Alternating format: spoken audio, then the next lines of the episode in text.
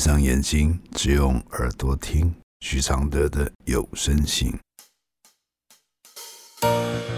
其实我已习惯，我的人生是苦涩，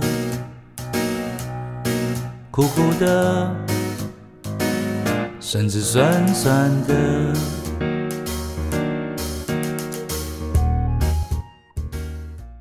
第三十四封信：当孩子在学校受到伤害，学校又处置不当时，来信。小女目前就读小学三年级，与某一位女童从小学一年级到今天都是同班。一二年级的时候，就时常受到这位女同学的欺负，小到言语挑衅、动手动脚，大到打到受伤淤青、限制小女的人身自由等。我不止一次到学校反映该女童的状况。也多次与班级导师深聊，得知该女童有过动症，该童非常不受控，曾不止一次与班上多位同学发生过大大小小的冲突。她也曾失控，把老师的手机摔坏，将老师衣服扯破等等。小女心地善良，总在老师劝导下原谅了这个女童。导师的处理方式。就仅是让他们保持距离。我也基于同理该孩子的状况，多次原谅该童，并告诫不允再犯。上一次，这位女童将我女儿锁在学校的后阳台，我就曾经严厉的警告：如果他再动手打我女儿，或有伤及安危的情况，我绝不宽待。结果本学期结束前几天，这个女童又动手打了我女儿，还踹了她一脚。放学时得知后，我非常生气，第一时间带了我女儿去验伤，并传讯告知老师与对方家长，我会追究。我主张请该女童转学，若该女童不转学，我则采取法律途径解决。学校的学务主任委婉表明，以通报追踪，但不是以霸凌名义通报，因为学校是教育单位，没有权利强制任何人转学，甚至转班也不一定可以。学务主任也有柔性劝导对方是否换个环境比较好。该女童的妈妈明确表示不会帮女童转学。并主张请我报警来抓他的女儿。我询问针对此事事件，学校是否有惩处处置的方式？辅导室主任表示了解我女儿与该女童的情况，表示会持续辅导该女童，但学校非法制单位，不会有太严厉的惩处。我事后仔细检查了一下法条，发现我并无法针对该女童采取任何法律行为。刑法十二岁以下免责，也无法像对方母亲说的报警把她抓起来。而且现今教育单位似乎没有特教班。我再次求助校方，学校大多回复我把他们分开。案会持续辅导。我求助家长会，家长会仅表示会去了解看看。我到警局洽询，警方表示可由对方家长自行带到警局协助辅导。身边的亲友也曾给予多项建议，告他呢，通知对方家长，跟老师说挡回去，以暴制暴等等。我也曾与孩子讨论我们是否转学，但孩子却问我：“做错事的不是他吗？为什么是我要转学？”在一连串的事件中，我最在意的是孩子是否能从中学习。我不想过度保护，也不愿意孩子一再的受到伤害。我能理解对方家长的难处，但理解不该是纵容。我觉得很无助，发现自己无法有所作为。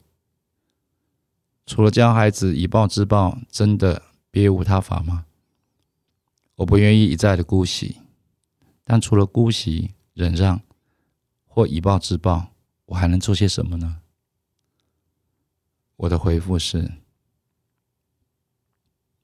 公家机关的处理方式，一旦被法令绑手绑脚，确实会很苦恼。所以求己是重点。你可以跟女儿一起分析怎么面对这个难题。如果不想转学，就趁这个机会好好了解这个过动是属于什么等级的，请对方父母告诉你他们保外就医的状况，然后去询问专业医生怎么应对这样的孩子的各种状况，什么状况该怎么反应比较恰当，每个状况代表什么意义，把它当一个课来一起研究。什么时候是最严重的等级？什么情形该转学或通报？也许这个学习会是意外的收获。你是个很有同理心的妈妈，孩子似乎也传承了你的理性无惧的性格，而且这个成果可以分享给同学和老师，甚至把这个过程设置粉丝团，跟大家一起分享。缘分真的。是不能说切割就切割的。你的女儿有勇气留下来，就是个态度。只要往学习的方向前进，这个携手同行会是教育的典范，与母女情很阳光的自在。谢谢林鹤君支持完成这封信的录制。这封信来自二零一二年。其实我已习惯，我的快乐是黑的，圆圆的，甚至短短的，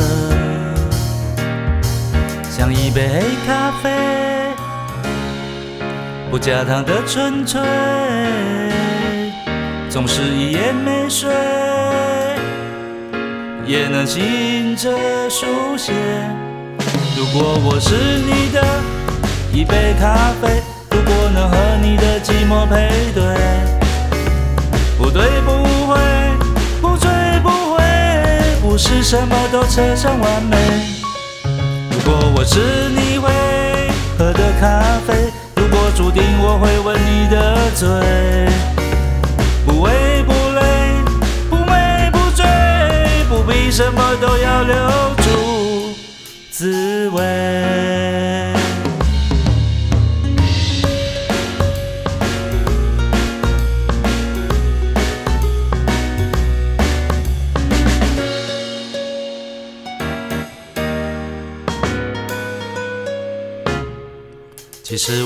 已习惯，我的现在是你的，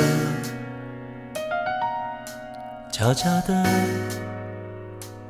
甚至冷冷的。其实我已习惯，我的爱情是空的、虚幻的，甚至真实的，像一杯黑咖啡，不加糖的纯粹，总是一夜没睡。也能醒着书写。